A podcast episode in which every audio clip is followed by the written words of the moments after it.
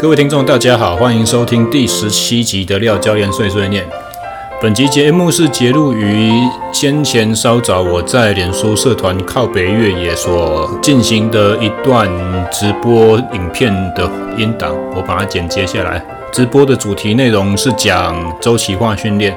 哦，虽然是一个全新的主题哦，但是因为它主要讲给的是一群新的听众，所以在这次节目里面，除了简介周期之外呢，也有很多的呃基础概念的讲解。呃，那么听过了，大家就当个复习。此外，由于技术性的问题，这次的直播断了好几次，所以你们如果听到节节目中间还是有这种奇奇怪怪的，好像呃。牛头不对马嘴，前后接不在一起的啊，那个就表示说，先曾经有断掉过，我重新剪接，好，请大家多多包涵。以下我们赶快来开始收听。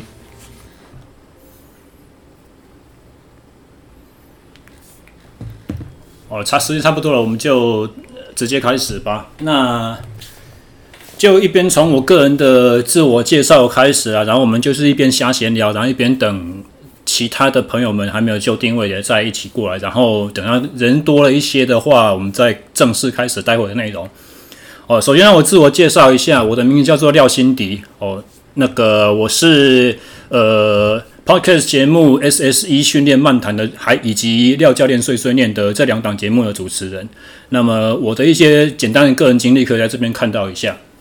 那简介一下我的运动背景啦，我大概在高三。下学期的时候开始骑脚踏车，在那个之前，我基本上是没有什么运动背景的，就是小学六年级、国小六年级有练过一年的田径队这样子而已。那中间就是断断续续，只要是有学校有校运会啦什么这些奇奇怪怪的机会，我就会去参加一些比赛。但是正式开始接触运动的话，应该也不算正式，应该是说真的开始对一个运动很有热情，投入下去参与的时候，是高三下学期那个时候。然后，呃，上了大学之后，大学念了五年，延毕一年。我在这五年之间，我就是一头热在新竹那边参加当地的俱乐部车队，然后主要就是骑公路的项目这样子。那也曾经一度就是很喜欢把爬坡，正式练到一些中短长度的爬坡，实力还算 还算蛮不错了。那那个时候在队上呢，除了就是速度、攻击欲望比较强之外，下坡也是蛮擅长的，就是山路下坡过弯这些东西的话，其实在队上算数一数二这样子。好，但是虽然呃练公路练了四五年，但是一直以来就是没有都没有什么成绩，而且也不知道是怎么去抓呃所谓的训练的概念。那个时候也没有教练了。那我本身还是就是短距离的天分比较好一点，所以在。大四升大五那一年的暑假，我就是呃那个时候九八年，我台中县市还没有合并的时候，就因缘际会有选上台中市的那个全运代表队。那个时候是以场地车的项目出赛，那从那个时候才开始骑场地车，之后就慢慢的呃研究所的过程中，就把自己的训练项目专心的转到场地短距离上面去了。哦，大概是在。当兵的时候才下定决心说，以后我不走工程这个领域，我要去当教练。那后面考上就是国立体育大学，我在桃园林口，呃，林口龟山那个地方的国立体，以前叫国立体院呐，现在是体育大学。我那个教练研究所的硕士硕班毕业。那这是一些我简单的基本资历这样子。哦，各位从画面上面看这张照片啊。这个是我在一零七年的场地全国锦标赛，那个时候做一公里个人计时，那那一年运气不错，拿到了这个项目的冠军，而且也是我个人生涯哦，脚踏车比赛比那么多年下来第一个胜场。以前我没有拿过金牌，没有拿过第一名，哦，所以这个是还还蛮自豪的一个成就这样。那我的研究所领域，其实我是做生物力学研究啊，这个是我的硕士论文的一个部分。那我我是力学组，我的研究论文是做肌电图，呃，所以。后来出来业界当教练之后，大家常常听我在讲训练的东西啊，训练的原理，讲一些生理的概念、生理参数的解读，所以他们以为我是生理组背景的哦。其实不是，我我们那个时候教练所分三组：生理组、心理组和力学组。那我是属于运动生物力学那个组别这样子。好，那各位如果有兴趣的话，我的论文在国体大的图书馆都看得到。那左上角这个符号呢，是我的脸书粉砖 SSE Interaction 哦。那基本上我个人品牌，我做什么事情呢？我的业务就是专项体能的检测哦，以及训练呃成效评估，然后还有最重要的体能训练指导，这个是算占最大宗的啦。简单来讲，就是一对一私人教练。那么还有第四个，就是我们今天要讲的哦，周期规划以及课表安排。这边你看到这个周期啊，它不是我做的，它是 Velo News 网站上面针对一个如何设计自己周期的这种，好像三四个单元的专文吧，哦，里面的一个。那这一系列专文，我有把它全部从英文翻译成中文，有放在我的部落格里面。哦，那个部落格已经年代很久远了，大概超过三年以上没有新文章。哦，不过有兴趣的还是可以去看一下。OK，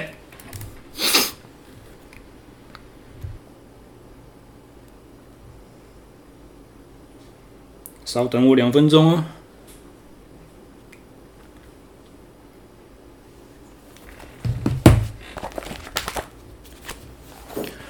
好，OK，那就还好。刚才断掉的时候，我们基本上都在瞎扯淡了。那现在正式开始，我们讲今天的内容。今天主要会分成两个部分，前面大概是四十分钟左右的呃概念讲解，就是把基本的周期相关的知识介绍给各位。那后面大概会留十到十五分钟的时间开放大家的 Q&A 哦，所以过程中啦，你有听到什么东西不清楚的、有疑惑的，或者说临时想到的，希望能够询问我的问题，欢迎都直接在影片下方留言留进来，让我知道。好，那。我们讲周期训练，为什么要讲周期？到底什么叫做周期？所谓周期是什么东西？哦，基本上太阳东升西落就是一个周期，对不对？每天早上你都要看到它，每天晚上它就一定会下山。哦，那基本上这个是一个大自然不可逆的定律。哦，这个是所谓的周期，周而复始。另外一个概念，另外一个例子叫什么呢？就怎么讲呢？就是各位如果在参加比赛的时候，有没有？你们在跑越野比赛的时候啊，每次在跑比赛的时候，就是嘴外面在干叼说，这条路线怎么这么难？这场比赛怎么这么难？我在干什么？我我我以后不要再报这一场了。那跑完之后呢，回家睡一觉起来，马上就开始搜寻，哎，明年这一场在什么时候报？然后就开始搜寻，哦，那个时候有没有什么事情？我能不能报这一场？就一定周而复始，一而再，再而三的发生，对不对？这个也是另外一个大自然的定律哦，这个是没有办法去。没有办法去违抗的，这个叫做呃自然的定律，周而复始发生。哦，所以我们知道周期的概念其实是刚开始是怎么出来，就是因为有很多的比赛，就是每隔一段时间，不管是每一年，或者是每两个月，或者是像奥运每四年会发生一次，我们。每一次比赛重新开始，我们就是会重新做一次针对这个比赛的准备。我们会重复一次上一个阶段所走过的过程，哦，时间上面的重复，程序上面的重复，一些基本步骤上面的重复，这个就是最基础的周期的呃由来。这样子哦，我们会重复之前发生过的过程，但是这个重复呢，它不是百分之百完完全全一模一样的照抄。为什么？因为最简单、最基本的层面来讲的话，我们必须要去呃做一些我们过往所错误、所犯过的一些错误，我们要针对它去进行修正嘛，对不对？比赛比完，我们会知道有一些不如意的地方，我们会知道我们之前做的不够好的地方。那下一个阶段、下一个周期重新开始的时候，我们首先就要要先修正一些这些缺点哦。所以周期它并不是完完全全百分之百的照抄，它是会有一些。呃，针对之前的经验去做一些改变，啊，所以如果你重复每年都在做着一样的事情，然后你希望今年的成绩会比去年更好，这个基本上是不可能的。哦，那这是天方夜谭，痴人说梦啊。但是我们刚刚才讲说，你需要做出一些些改变，但是这些改变呢，它基本上又不是单纯的为了改变而改变这样子。哦，基本上。就算连政治人物参选，他都知道喊一句口号说：“我不是些本来本体的人物。”哦，所以连政治人物都知道自己不可以随随便便的改变自己的策略，改变自己的风格，改变自己的观众群。哦，所以周期的话也是一样，我们所呃，要制造一些变化的时候，前面的顺序和后面的顺序，前面做什么，后面做什么，然后前面做多少，后面做多少，这些基本上它有一些指导原则、指导概念在里面。我们围围绕这些知识大架构方向去做细微的调整。什么叫做细微调整？针对你个人，针对你这次的时间上的安排，针对这一次的赛事是不是有所调动？我针对上一次我以为会发生什么事情，其实练下去之后发现效果不够好。的这些成果，我们会去做一些改变，哦，这个叫做修正的来源。那么还有一个啦，就是最后一个的话，也许我们可以去探讨一下，刚刚才讲的周期，周期是一而复始，一再发生的嘛，对不对？但是如果今天我是有一场赛事，我有一个挑战，我有一项活动，我是生平第一次要参加呢，这样能不能做周期的规划？能不能做周期化的训练？大家思考一下，呃，绝大多数人在找教练的时候，我说我要我教练帮我规划一个周期好不好？一定都是第一次，一定都是第一次找这个教练嘛。呃，很多时候都是第一次参加这场比赛，哦，所以在这边的话，也许我们要先从所谓的训练这个概念下去着手。训练到底什么叫训练？它跟运动差在哪边？Training 跟 exercise 到底差在哪里？跟 workout 到底差在哪里？如果各位在脑中没有思考做过这个问题的话，呃，也许你以前做的一直以来在做的都不是训练，都是运动而已，都是流汗啊、喘气啊，动完之后感觉身心很舒畅哦，或者是会很累，累完之后好像状况就变好，就这样。然后因为练下去，然后状况练的过程中状况会慢慢往下掉，然后练完之后状况会慢慢往上升，升到高于原原来的这种水准。这是一个经验，经验上的重复。那有这种重复的话呢，你就觉得说我在做训练，但实际上你没有真正思考说，我现在做这个运动，它给我什么刺激？我的目的是什么？我期望它带来的成果是什么？那如果成果没有办法理想化的话，下一次我应该改哪几个东西，我才能够呃有机会让下一次的哦下一个周期的结果好一点？哦，这个叫做所谓的 training，它的。想法就比较跟 exercise 不一样，training 训练它是有明确目的在的，而这个目的呢是怎样？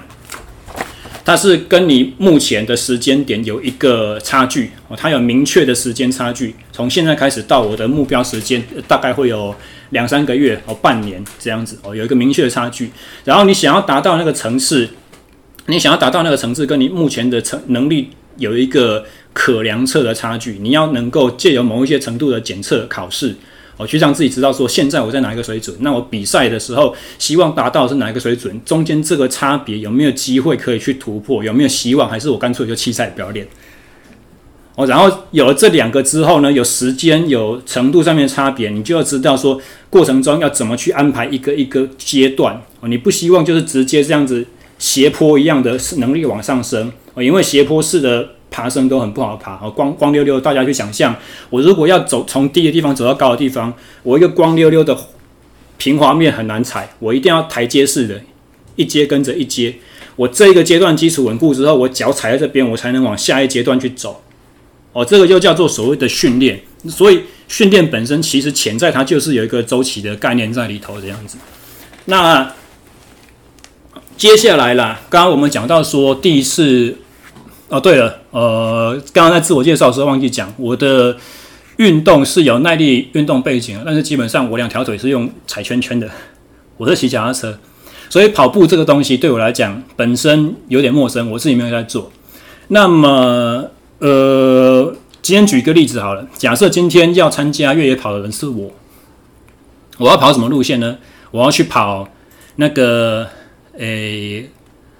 那个什么滑雪山庄合欢山东峰一点一公里的赏杜鹃花之旅那条步道，这够简单了，对不对？我爸我妈都去走过，但是我给自己下定一个目标，我要全程都用跑的上去，我不可以停下来走。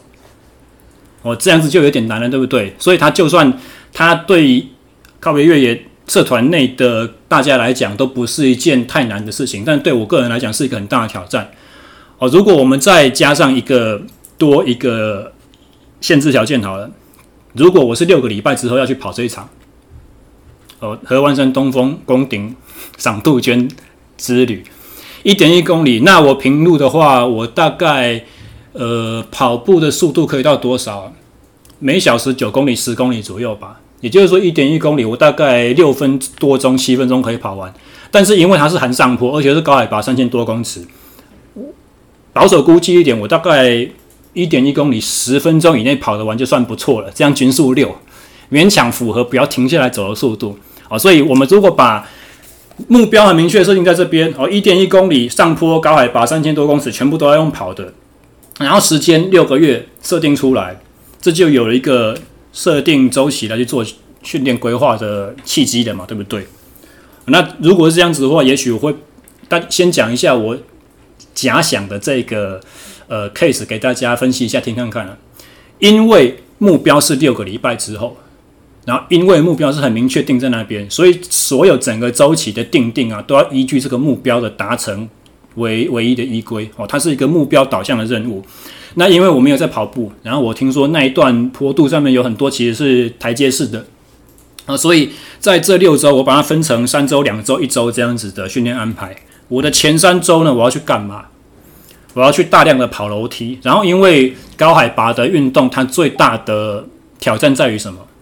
就是你肌肉容易急速的缺氧哦，比平地还要更容易快速缺氧。就算是在低的强度运动强度之下啊，因为你能够吸到肺脏里面的氧气比较少，所以。要能够改善肌肉缺氧的问题，要用什么样子的策略？就是要透过低强度，呃，不是低强度，低重量、高重复次数的肌耐力训练，而且是循环式的。每一个动作做完之后，马上接下一个动作，中间没有休息。我设计八个动作，全身向下八个动作轮过一轮，才休息简单的一分钟。我用这种方式去做循环式的肌耐力刺激，哦，这个可以改善肌肉内部缺氧，然后。增生肌纤维周周遭的微血管数量哦，这个是辅助的，主要的应该要练什么？哦，因为我没有在跑步，所以虽然我的有氧耐力还 OK，但是那属于奇特的有氧耐力。跑步的有氧底还是要重新打起，然后再加上路线是阶梯的呃形式，所以我要去跑很多的大量的跑楼梯，然后在。这个过程中呢，我要去限制我的心跳率，在有氧运动期间，意思就是说，如果我跑到我心跳超过一百四十五、一百五的时候呢，我就要停下来用走的。我用拉长时间、增加跑量、增加楼梯上下总趟数的这种策略，去把我这个有氧底打好。哦，所以低强度有氧，利用专项路线特性这个能力去做它的主菜。那辅助的就是我刚刚讲的肌耐力的训练。哦，这个是前三周。可以把它当做是一个所谓的呃基础期这种想法。后面的两周呢，呃，比较介入进入就是所谓的专项准备哦。这些所谓的名词，等一下我们都会在投影片讲解的时候比较明确的跟大家去说明。啊，所谓专项期的意思就是说，更接近比赛的时候了，我训练的体能就要跟我比赛比较像，跟我比赛的形形态比较像，情境比较像，所以我可能会选择怎样，就是。快速的做二十个波比跳，快速的把我心跳一口气拉到无氧区间，然后去做十分钟的慢跑，立刻做十分钟慢跑，然后会挑复杂的地形，譬如说可能去跑一些呃台北近郊的一些小山，或者是在河滨公园跑草皮，让我强迫我要去习惯我的心肺在这么高压力的情况之下，我能够持续一个基本的运动速度。我就算后面这些速度是低强度的，但是因为前面我已经爆了嘛。啊，所以用这种方式可以有效去模拟预期我在高地会碰到那种生理情况哦，反应这样子哦，所以这是中间两周专项期的安排。那这个时候呢，重量训练我就不做了。为什么？因为太靠近比赛时间了。这个时候你做重量训练已经没有用了，没有任何用处啊。至少对我个人来讲，我的最大肌力水准还不错，所以不需要做任何最大肌力的东西。你也不需要做任何增肌形态的增加肌肉量的这个东西，因为它会大量的促进你肌肉发炎，会让你的恢复时间拉得很长，会直接影响到你的比赛准备。啊，所以呃，再加上爆发力要不要做？你不用做啊，我才我时速才六位，我要什么爆发力？不用啊。所以呃，肌肉的爆发力训练也不用做。那肌耐力要不要做？肌耐力好像对我的运动表现很重要，但是我前三个礼拜已经都在打这个基础了。我现在我的东西是二十个波比跳，后面接十分钟的高强度，大概心跳都会一百七、一百八。这么超的情况之下，又希望每个礼拜尽可能练多练几次，每个礼拜练四天左右之类的。你没有时间再去做那些呃肌耐力的东西。那基本上这两周的形式呢，就可以把前面三周的效果得到一个相当好的维持。所以我这两周专项期我会选择力量完全不做。那最后剩下一个礼拜，我会去做一个渐进式的减量，把训练时数调到前面那两周的专项期的大概一半左右。而且我会采用的方式是，就是维持那个刺激的强度，但是量减低下来哦。这种模式，这个时候不要再突破强度了哦，因为已经快要到我的目标的赛事时间了。所以你这个时候去突破的话，会造成身体一波新的那种适应的阶段开始，那就会造成你比赛当天的那个呃活动当天的身体状况不是很稳定，就没办法有好的掌握这样子。那所以这个是我们先用一个。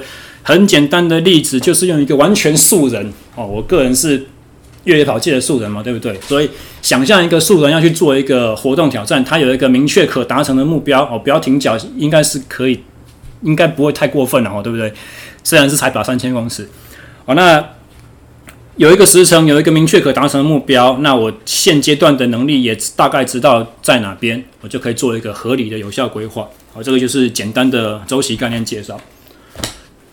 好，那这边讲到一个段落之后，接下来我们就呃做一些比较，我们我们我们用电脑画面的分享来跟大家去介绍一些。诶，不会吧？开始播了之后，我就不可以分享画面了。我嘞，诶，好像真的呢，糗大了。嗯，好，当机立断，我马上把这一段再结束掉，重新开一次用分享画面的，这样子我们才有的讲下去。不然的话，大家看我这张丑脸又没刮胡子，实在太难看了。稍等我一下，两分钟。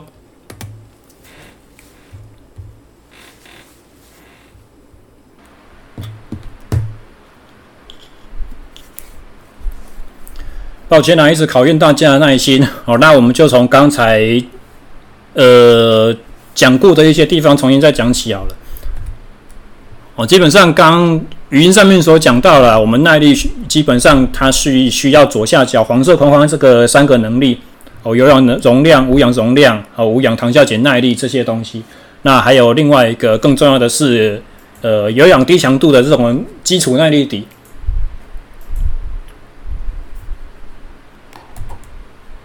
哦，能量哪里来？哦，基本上就是要透过能量基质的燃烧哦，糖类、呃，乳酸、自由脂肪酸、氨基酸这些东西，哦，在身体里面可以产生的、可以产燃烧、经过氧化产生能量的这些小分子有很多，全部都可以透过有氧呼吸的最终一个环节哦，这个粒线体里面的氧气交换、气体交换来达成。但是氧气进入到人体有经过很多的不同的步骤哈，所以将经经过肺脏啦、血液啦，然后心脏啊，然后透过微血管，然后再来进入到肌肉里面去让粒线体来做利用，等等的全部过程都需要呃都需要强化哦，所以我们在做训练的时候，你要去思考说肺脏能不能练，血液的特性能不能练，心脏能不能被强化，微血管可不可以长更多出来。哦，肌肉能不能白肌变成红肌？哦，白肌里面的粒线体能不能一样有红肌的这种效果？哦，所以这些全部都是在做呃耐力训练的时候呢，我们需要考量到的点。啊，再来的话就是刚刚所说要跳过的强度区间的设定。再来就是看到刚刚讲的洗水槽，大家听我在那边很嗨的讲了半天，结果根本都没看到画面。哦，右边的水龙头。水龙头的话，就代表你无氧耐力哈，用无氧的能量机制去产生呃制造很多乳酸，然后短时间大量的去制造能量出来哦，属于比较爆发力的、比较快速形态的高速奔跑这种能力哦，所以呃耐力选手有没有需要这个能力？其实有可能有需要啊，尤其是像什么，就是各位在跑越野跑的时候是属于那种比较短的距离，但是有陡升陡降那种地形，你在爬坡的时候要要拉绳子爬石头的。这种哦，你短时间之内爬升量会非常高的，你需要高强度的能量输出哦，这个就是乳酸系统、无氧糖酵解系统，就是那颗水龙头。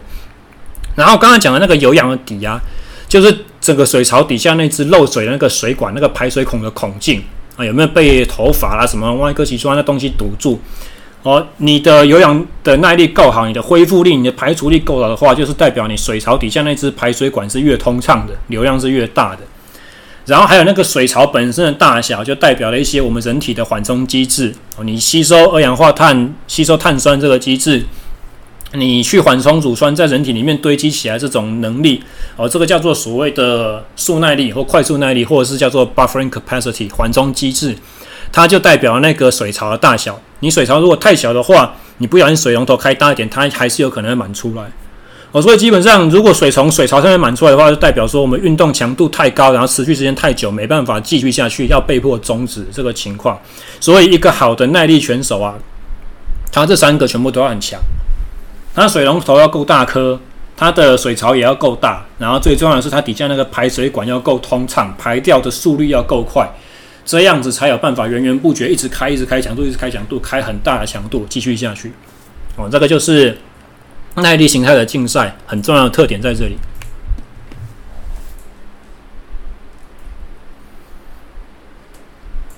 终于要开始说企划理论了，哎！我们在做训练的时候，我们是追求一个生理的适应哦。适应就是我刚刚在第一个影片、第一个断掉影片讲到那个踩楼梯的过程，有没有？然后爬上去那个过程哦。所以生理适应的话，它有几个简单的原则。第一个是要超负荷，我给的运动强度要超过你目前身体所能够承受的范围哦。不管是你现在你一口气可以跑两个小时，我要求你去跑两个半小时，那就超过你目前的负荷能力了嘛，对不对？或者是你两个小时均速可能是时速十一，我强迫你跑十一点五，哦，这个也是一种程程度的超负荷。或者是你现在的能力全部都是长时间耐久型的，我强迫你去跑一个速度快的三十秒，休息两分钟，重复十趟的这种，哦，这个也是某一种程度的超负荷，呃，绝对速度最大强度突破这个超负荷，就是你目前能力水准在哪边，你一直做那些东西是没有用的。哦，你一定要超过你目前的水准，用这个带来一个刺激，让你的身体受到一些扰动，受到一些生于忧患、死于安乐的那种忧患意识，它才会有机会进步。哦，这个是第一个超负荷。第二个 accommodation，哦，这个目前我在中文的教科书里面没有看过有谁提出这个名词的翻译，所以我自己自作主张了，把它翻译叫做所谓的停滞性。停滞性的意思就是说。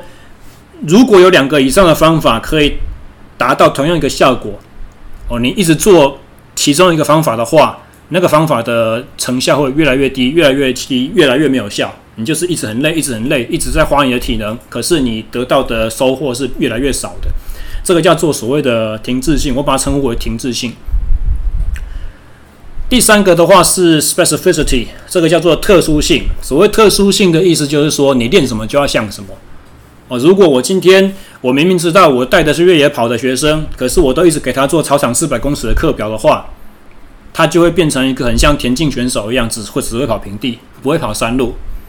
或者是另外一个更特殊的例子，我以前我自己犯过的一个错，我带铁人三项选手，我以为基础耐力跑步换脚踏车练起来就好了，游泳只要练技术，游泳只要练冲刺，游泳只要练肌耐力，我就没有让他练游泳的长时间耐力。结果二二六比下去游泳差点挂掉，他他他跟我说他差点溺死。那一次成绩还算不错，离达标只差离达成我们的目标只差了一点点。脚踏车和跑步全部都进步，游泳大输。哦，这个就是你训练哪一个项目没有办法带给另外一个项目的直接进步。哦，所以再举一个比方好了，我们如果做重量训练的例子的话。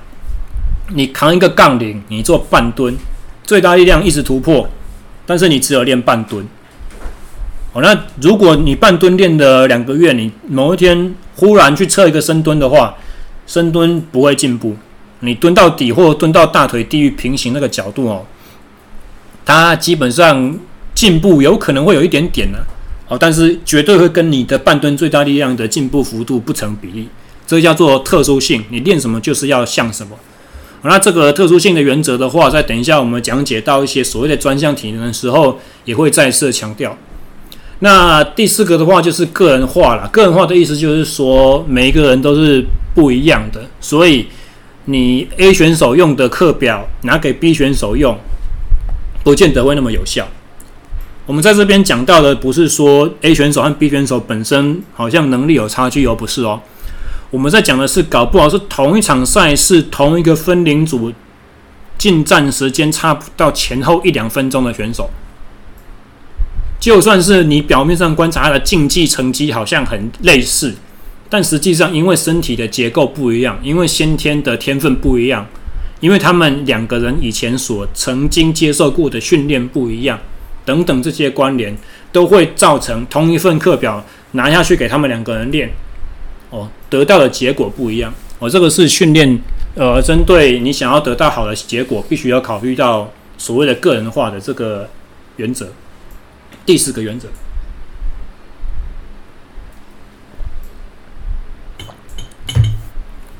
那这里我们用一个简单的图表来解释一下所谓的呃停滞性的原理。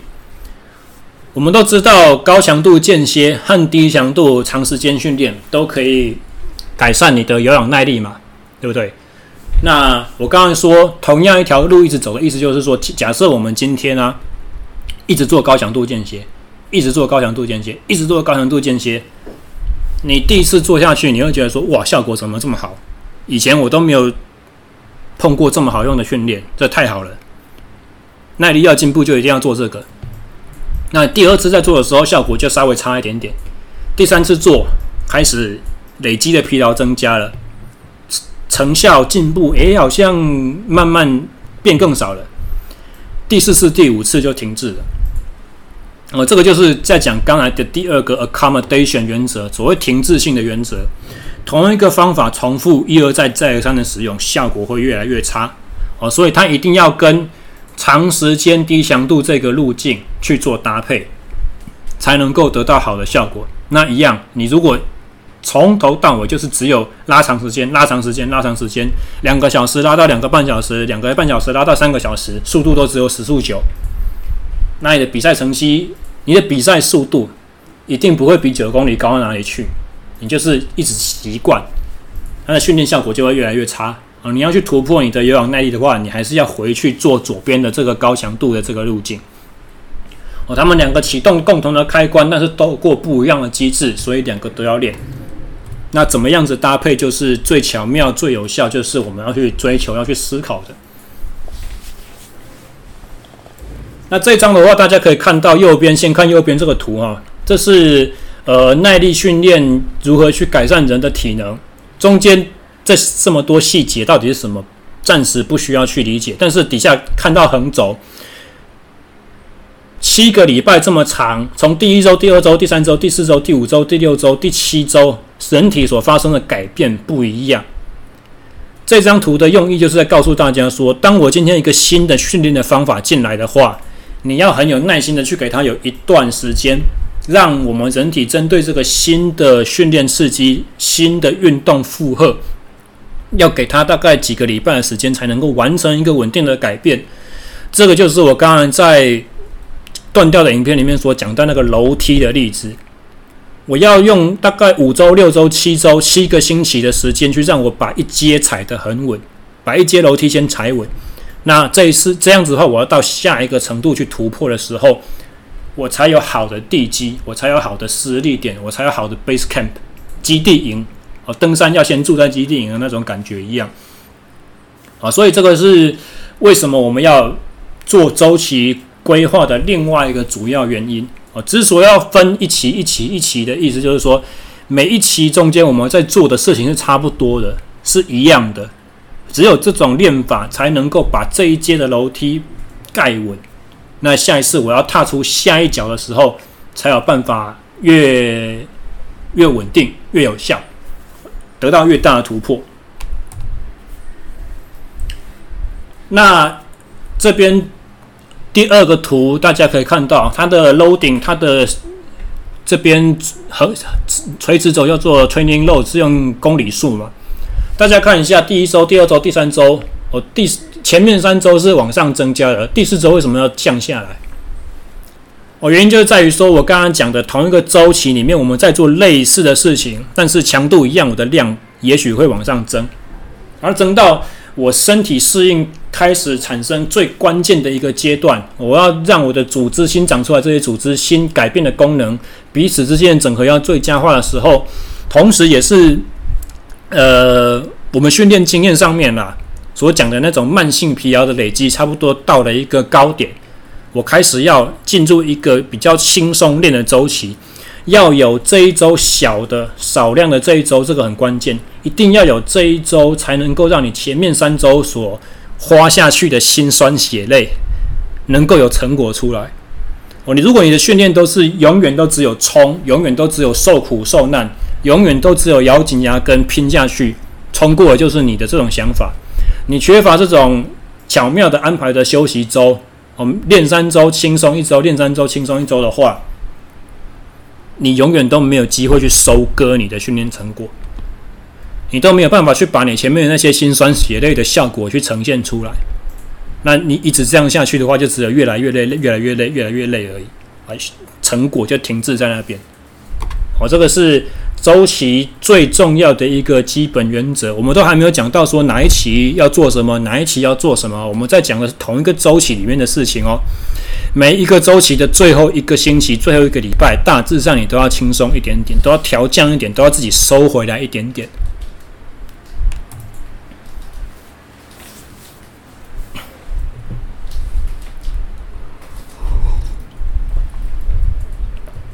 好，接下来很快的十分钟左右，我们要把东西做个结尾。赶快有大家问题的话，要丢上来了哈。我们讲一下训练周期到底要怎么设计。我希望今天听完这个直播的朋友们，你接下来就可以基本上帮自己设计一个测表、课表一个菜单，去规划自己下一场比赛周期要怎么做。我们来谈论一下所谓的基础体能和专项体能的概念。基础体能就是怎样，很重要。但是呢，它很不紧急。所谓的不紧急的意思，就是说它要很长很长的时间累积，才会有慢慢的效果显现出来。它的效果显现是很慢、很缓慢的。所如果所以，如果你今天才想到两个礼拜之内这个效果要呈现，拍谁被护理？不可能。譬如说什么？譬如说我刚刚讲的低强度有氧耐力那个底，那个底要打很久，两个月、两个半月、三个月都有可能。或者是说，譬如说什么，像是最大肌力。我们最近在谈论的一些很夯的一些讨论点，最大力量训练对耐力选手到底有没有效果？哦，它有一些很好的潜在很好的机制可以呈现出来，但是对绝大多数的耐力运动员来讲的话，最大力量很难突破，然后训练又很花时间，你又很不习惯，你要有很长的学习的这个障碍。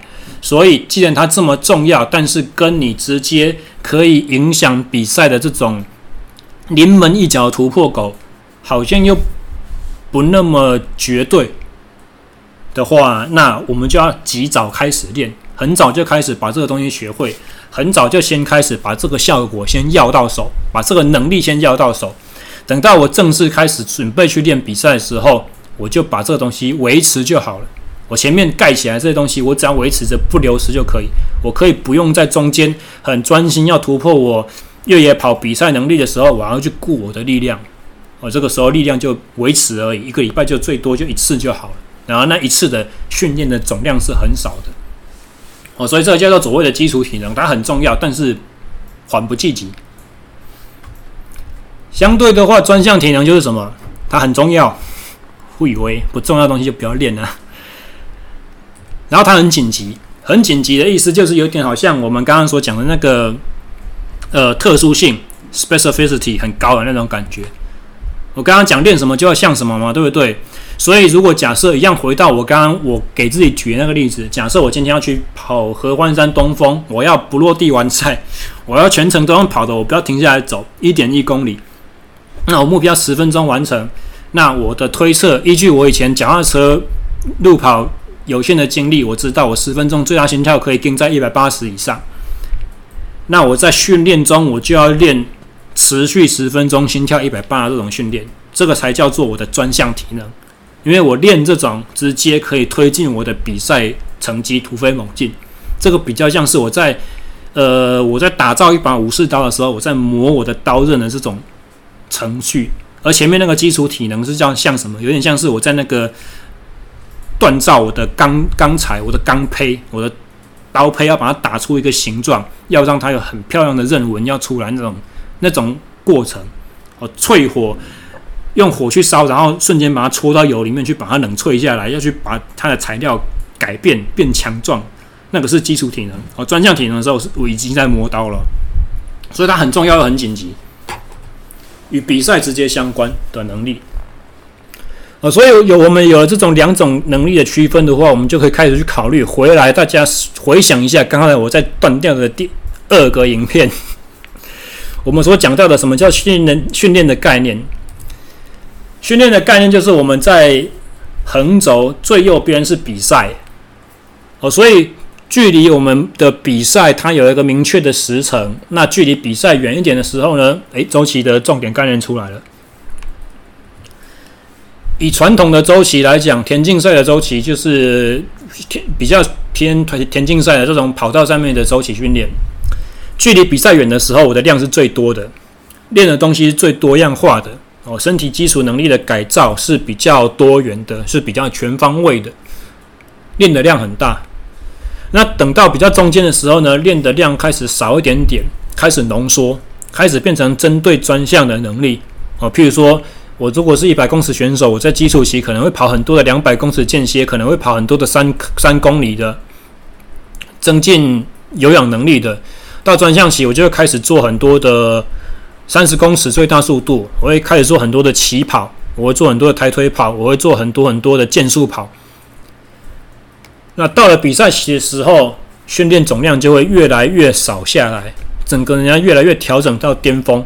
我练的东西就只剩下起跑，剩下比赛模拟这些东西。那强度上面来讲的话呢，我们刚刚讲量是距离比赛越远越练越多嘛，哦，靠近比赛的时候要慢慢少下来。强度刚好相反，强度的话越靠近比赛，你要把你的训练强度越拉到。接近你比赛会有的水准，为什么？因为现在你越靠近比赛，我的体能越来越好，你越来越能够承受这么高品质的训练，啊，所以你的强度要慢慢起来。随着量减低，训练总量的减低，你整个人也会状态越来越好，越来越新鲜，越来越开得出来这么高的强度。哦，所以这个就是比较传统的、比较属于线性化的周期规划。哦，有的时候你会在网络上面看听见人家称呼为这个叫做 classical periodization，就是经典型的周期规划方式。这属于比较，呃，刚刚我们有讲了，就是比较田径的。但是如果今天我们在讲的是，譬如说五十公里、一百公里长距离越野。嗯，赛事路线本身绝对难度不高，但是它是时间要拉得很长，然后时间这么长，总距离这么长，你均速又要高的情况之下，要怎么去做训练？如果是以这种特性的赛事的话，周期安排就会看起来比较不太一样。哦，因为总距离那么长，所以你刚开始练的时候，身体的能力一定不够高，你一定是要在训练的过程中把自己越打造越强。哦，所以因为这样子的话，刚开始属于一个比较弱的状态，你的总量就会比较少一点。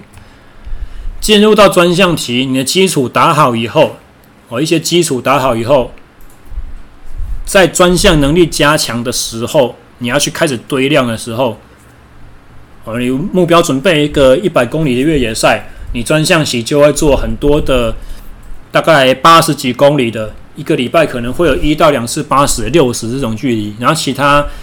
零零碎碎的时间，你会去凑，你会猜，你会塞个二十公里的、十五的，然后你会塞一些短距离的、冲楼梯的、下坡的技术形态的训练。我尽量尽量把所有的时间在恢复的过来的前提之下把它塞满。我这个是专项期的量会高于比赛期。然后大家如果有细心观察一点，有看到吗？我这边的那个长条图的宽度不一样。刚才长条图大概都一样。在这边长条图的话，专项期拉的比较长了，时间上比较长，比基础期还要再多一点点。然后专项期在练的量也比较高。比赛期很短，比赛之前的最后准备，这个有时候我们可以把它概念上称为赛前减量期。哦，针对赛前减量的研究，目前国际上比较权威的一些运动科学的证据，大概都指向大概两个礼拜吧，四到两个礼拜的调整是最有效的。拉太久的话，你的竞技运动能力就会下降。哦，两个礼拜左右的话，你刚好可以修到能力还没有退步，但是那个。整个人的状态新鲜度要越调越高那种程度哦，所以比赛期的话是相对比较短一点。那我们看一下强度的话，记得我在这边再假设是长距离赛事有没有？你看我上面写长距离赛事，我刚刚讲大概五十、一百公里超马，然后越野超马这种距离。如果是这种赛事的设计的话，强度在基础期反而会开得最高。专项期的时候会降低，等到比赛期的时候又把它稍微拉高，拉高到多少？就是你比赛所希望的速度，你比赛所希望开得出来的平均强度这种程度。那为什么在基础期要稍微拉高呢？因为长距离赛事它的客观来讲，强度是比较偏中等低一点点的哦。所以如果我们要像刚才所讲的这种。利用高强度去的刺激去改善有氧耐力的话，这种方法是属于比较缓不济急的，比较要提早收割这个效果的，不能够到靠近比赛的时候才做这些东西的。为什么？因为专项特性，因为 specificity，因为特殊性不够像，因为这些高速冲刺的间歇课表，它跟你比赛形态不够像，差太远了。哦，所以你如果要做这些东西，希望用这个方式去把你的底打得好一点的话，你就要把时间往前拉。所以，反而长距离的选手的话，你要注意，你在很早期就要开始开强度了。你要在早期就把高强度低量这种方式去把身体的一些基础去打好。那等到中间开始堆大量的时候呢，因为量大，所以你强度就不可能开得高，所以这个时候强度就会是最低的。而等到比赛期进来的时候，你的整体的量可以下降了，身体的表现提升了之后，你才有办法去慢慢的把强度拉起来。那刚刚所举的这两个周期的例子啊，基本上就是总量和强度的变化搭配。哦，大家可以去看到一个，基本上你的量在增加的时候，强度就会减低；你量减低的时候，强度就会增加。周期在设计的时候，其实有很多弹性，每个人可以有自己的创意去发挥。但是，一个重点，强度和量同时增加绝对就是不行的。最多最多是怎么样？就是强度增加，量不变。不然，另外一个更好的方法就是强度不变，训练量增加。这两个做法比较稳哦。你如果两个同时增加的话，几乎都是保证一定会垮。就是尤其是能力越高的。也不是能力越高，就是目前吃的训练的负荷越接近你个人能力极限的选手，越不适合这样搞，会出差错，会生病，会受伤。哦，强度和量同时增加，很容易生病受伤。所以在周期训练里面，这是大忌。你一定是一个增一个减，不然的话就是一个在变动，另外一个维持不动，两个同时都减也可以。比较像是大比赛过后的调整休息期间可以这样做，但是绝对不要两个同时增加。哦，所以如果今天废话这么多讲了一大堆，大家觉得听得迷迷茫茫、雾煞煞的时候，你唯一要记得的一个最重要的观念就是，周期在设计的时候，强度和量不要同时增加。这个方法很危险，很容易出错。你如果现在还没有出错，那是你运气好。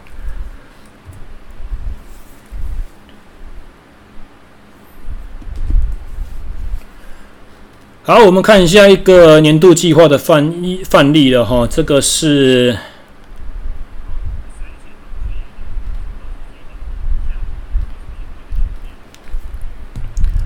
这个是我之前大概至少四五年前吧，三三四年前练过的一个，当时也是目标越野跑的选手。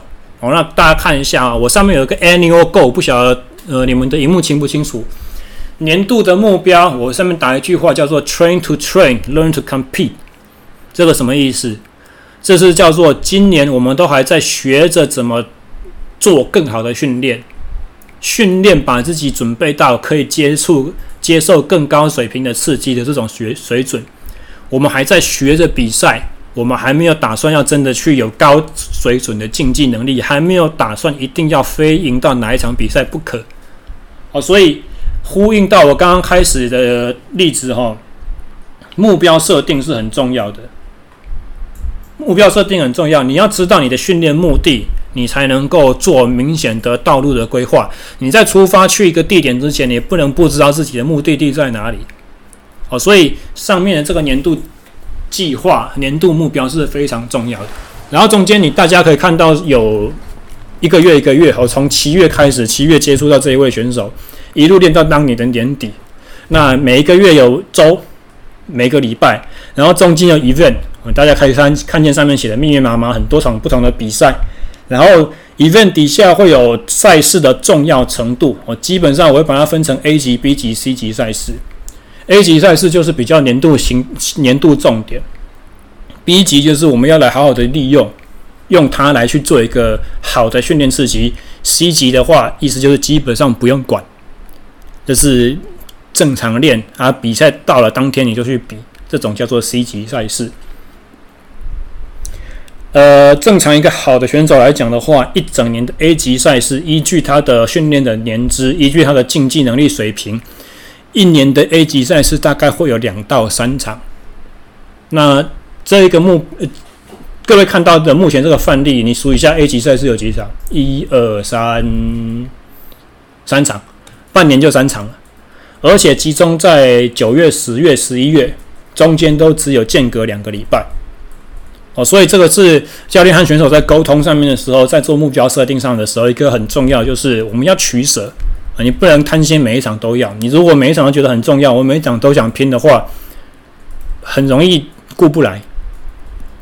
那看一下底下有 face 哦，我有专项期，有比赛期，然后有比赛期，有过渡期，有比赛期，有过渡期。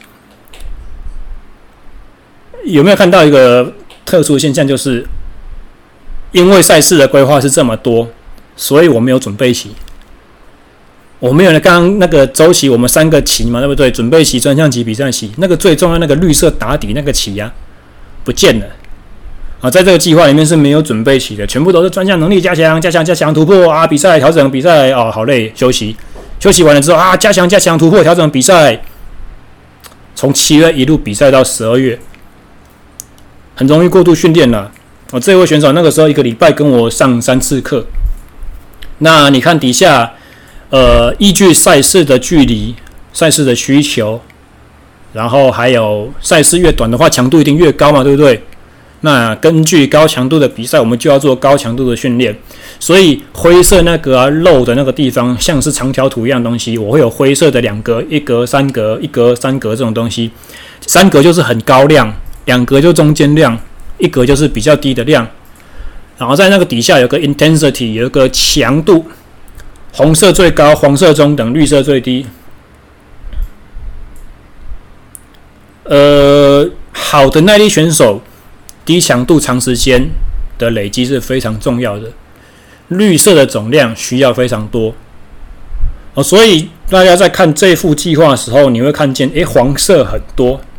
专项期中间的强度不高不低，高不成低不就，强度很多，这也是另外一个比较不理想的设计。大家听到这边，我都在批评我自己的课表，我没有在批评别人哦，这都是我做我做的哦。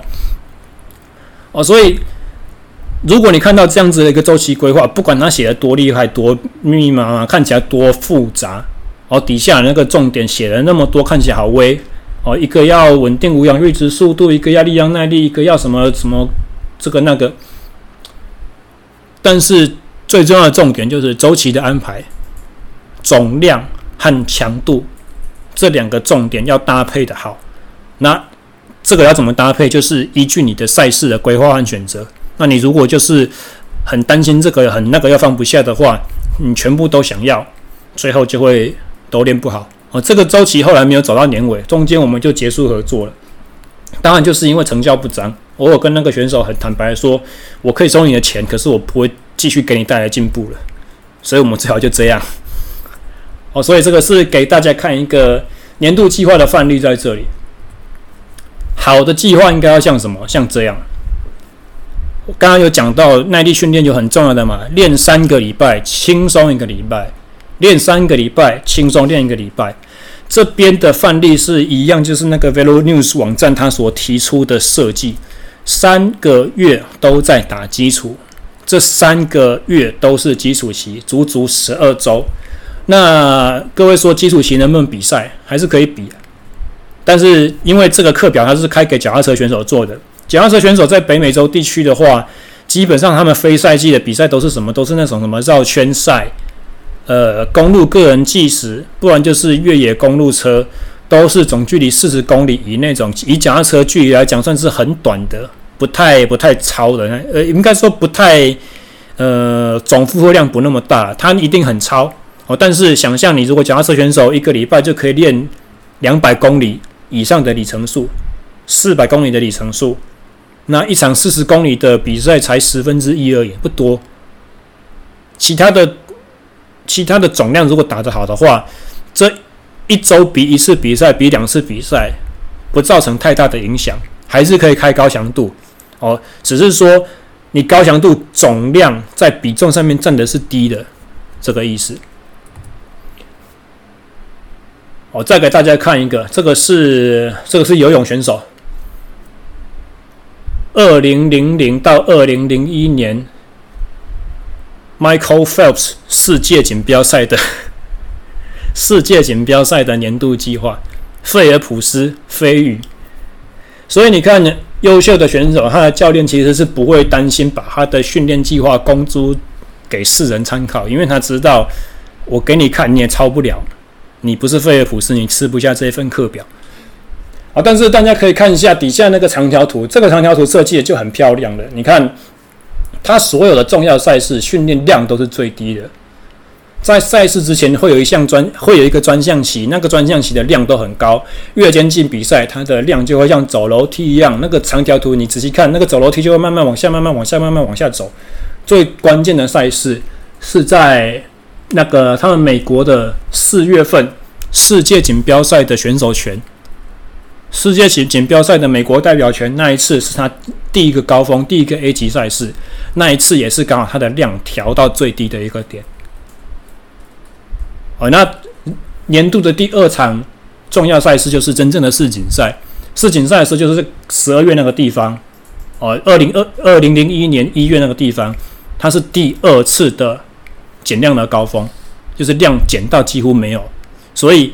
一样就是刚刚我讲的概念，你越靠近比赛的时候，强度越高，量就要越低。哦，两个东西是要呈交叉的方向走，不能两个都同时往上，或两个都维持。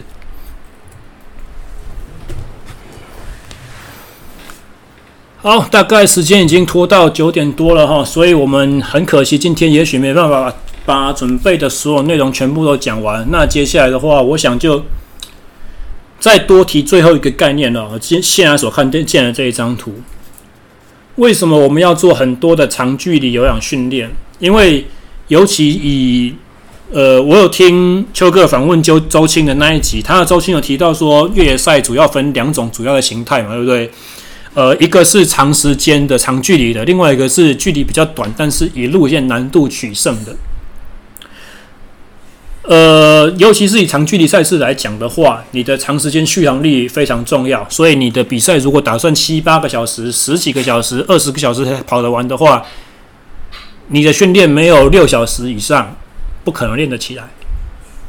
而再来的话，有氧底其实对于短距离的赛事，我们刚才讲它是短距离的，其实也算是一个基础耐力。它不是专项耐力没有关系，但是它也是个基础。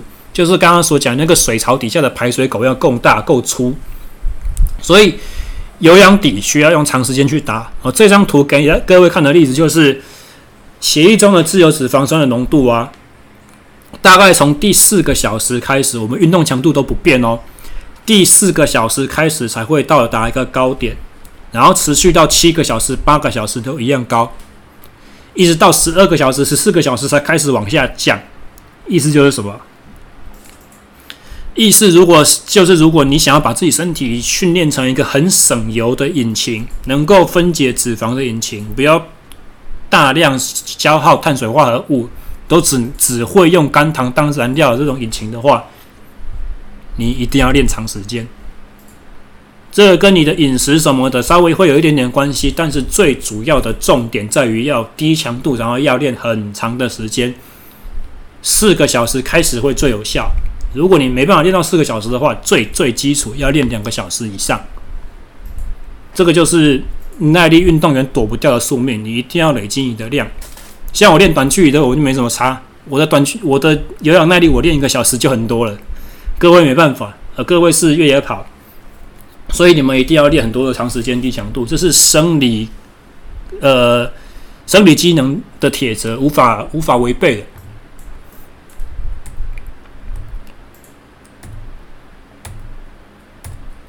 好，时间真的拖得有点晚了，接下来我们就稍微回答一下大家的问题好了。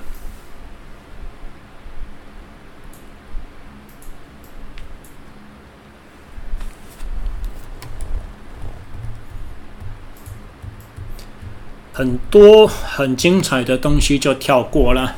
好，Q&A 时间，我来稍微看一下刚才的刚才的发问。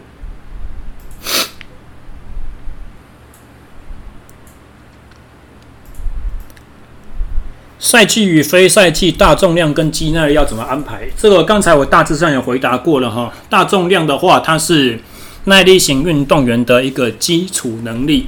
所谓的基础体能，就是要在基础期的时候，在距离赛事时间最远的时候开始做，靠近赛事的时候就不要做。我这个是一般的通则，但是大家应该就知道了，有通则也一定会有例外。那所谓的例外就是。呃，我在 Podcast 里面有讲过，大概两千二零一一二零一二年那个时候开始有实验证据所显示的，好的耐力运动员做大重量训练可以提升他的运动经济性。如果是这个前提，你就可以在专项期做。但是仔细听好哦，重点是什么？是好的运动员这样练有效。你要你的耐力能力已经是很顶尖了，缺乏一点突破的时候，才去使用这种策略。如果你只是普通好，你只是一般般，如果你的时间不是真的那么多，如果你有正职工作，如果你没办法额外花每周两次，每次一个半小时时间待在健身房里面的话，那这种训练我还是建议基础期做一做就好了。不要在专项期的时候耗费掉你太多的时间和精神和体力。好，这个是我对这个问题的回答。我大重量什么时候做？那肌肌耐力什么时候安排？肌耐力的话，我会选择在专项期刚开始的时候重点次的加强。专项期后面一点的话，慢慢的减少，然后到比赛期的时候会可能会再加强一次，但是这个。就要讲到适应的第四个原则哦，个人化。如果是真的找我训练的选手，我一定是 by case。所以很可能你是我的学生，以前被我练过，你现在听我说讲的这个解答，讲哎教教练你怎么以前怎么做的不一样？那是因为你不一样哦，每个人状况都不一样，所以每个人都可能是例外，不见得会是通则。但是如果是通则化的讲起的话，我会就是。呃，建议专项期的时候再做这些东西。那刚刚我所讲，我自己假设性的六个礼拜之后要去跑合欢山，呃，合合欢东风那一条路线，因为我知道自己弱点在哪里，所以我的肌耐力一定要提提早开始加强。它对我很重要，但是我的进步效果又很慢才显现哦，所以我就是那个特例，我就会拉到最早开始，然后基本上六个礼拜这种也是特例啦。虽然我说特例，意思就是说理想的周期安排，我们不会用这么稀少的时间。但现实生活中，学生在找教练哦，通常都给教练杀个措手不及的，都没有再给教练好好时间可以准备的。讲六个礼拜算不错了啊，所以计划永远赶不上变化啊。所以我们在做周期概念的时候，也是一再强调，一定要以个人的目标为导向。不能去抓着你的周期理论说，你一定要先做这个，要做多久，再做那个，再做做多久？什么？没有人会安排成你的这种计划走。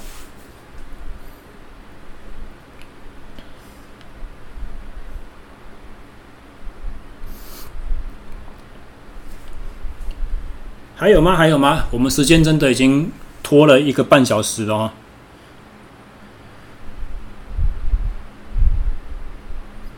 哇塞，出现了这么多，现在才问。啊，我想想哦。低强度有氧耐力需要在每次周期训练都加入吗？对，没错，一定要。简单的回答就是这样子，一定要。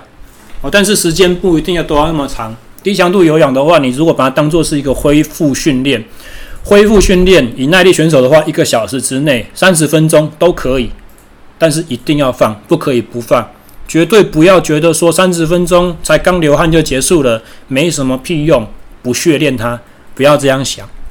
我们刚刚有讲到那个练三周轻量休息一周啊，轻量练轻松练一周，那个轻松练那种恢复训练，就是你收割辛勤血汗成果的时候，你一定要做那一个效果才会最大化。所以简单来讲，低强度有氧耐力需要每次周期训练都加入吗？没错，一定要，绝对不要不做。你们各位是耐力运动员。你们没有不做的本钱，我就可以不做。如果专项是耐力运动，如何建议安排肌力？我刚刚讲到了，刚刚已经有回答到了。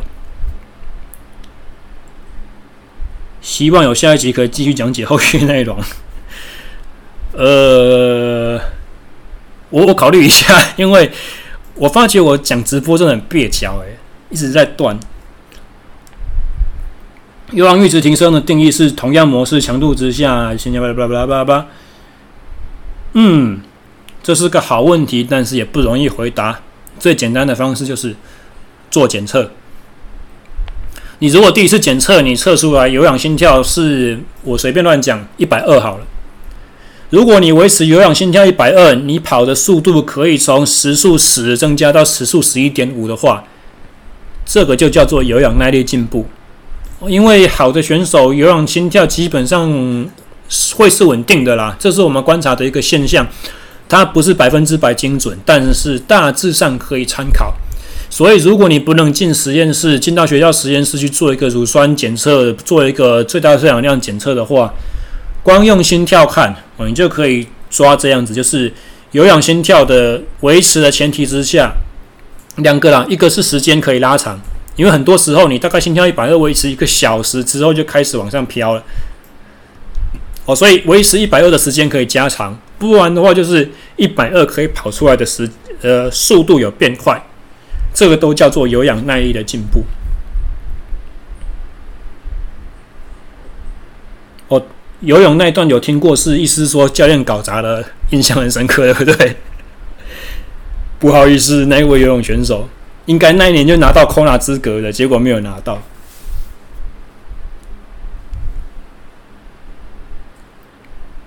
好了，大概回答差不多了，我们也不继续占用大家时间。这今天这次很感谢大家这么有耐心跟着我在那边出差出的老半天。那之后如果有机会的话，欢迎大家一样透过我的脸书哦，SSE Interaction 这个专业来跟我去做互动。还有就是最重要的，这边我没有什么商品可以置入了，我没有什么东西可以卖，大家请点哦这个画面上面的 SSE 训练漫谈 Podcast 节目，很多会来听直播都是听 Podcast 的老朋友了。但是如果你没有听过我的 Podcast 的话，我在 Apple 或者是 Google 上面都可以订阅，都可以追踪，然后 SoundCloud 还可以直接留言，在时间。几分几秒地方可以直接针对那个听不懂的地方留下你的疑问，所以欢迎多订阅这三个管道啊，基本上这三个广告的节目都是一样的，你爱用哪个就用哪一个。但是偷偷讲，Google Podcast 我没什么 在看，所以你们大概留意见就留 SoundCloud 和 Apple Podcast 就好。好，以上大家感谢，我们之后有机会的话再见，拜拜。以上就是本集节目的全部内容哦，实在有点长，所以很感谢大家能够耐心的把它听完。那如果在听的过程中觉得好像光听声音不太过瘾，希望能够看到我的投影片的话呢，哦，那我下面会把当时直播的节目连接哦，就是整个整个影片档案的连接会 copy 起来，然后贴在节目的 show note 里面，大家可以去点，那就可以直接看见呃绝大部分的学科讲解内容了。好，那感谢收听，我们下礼拜再见，大家拜拜。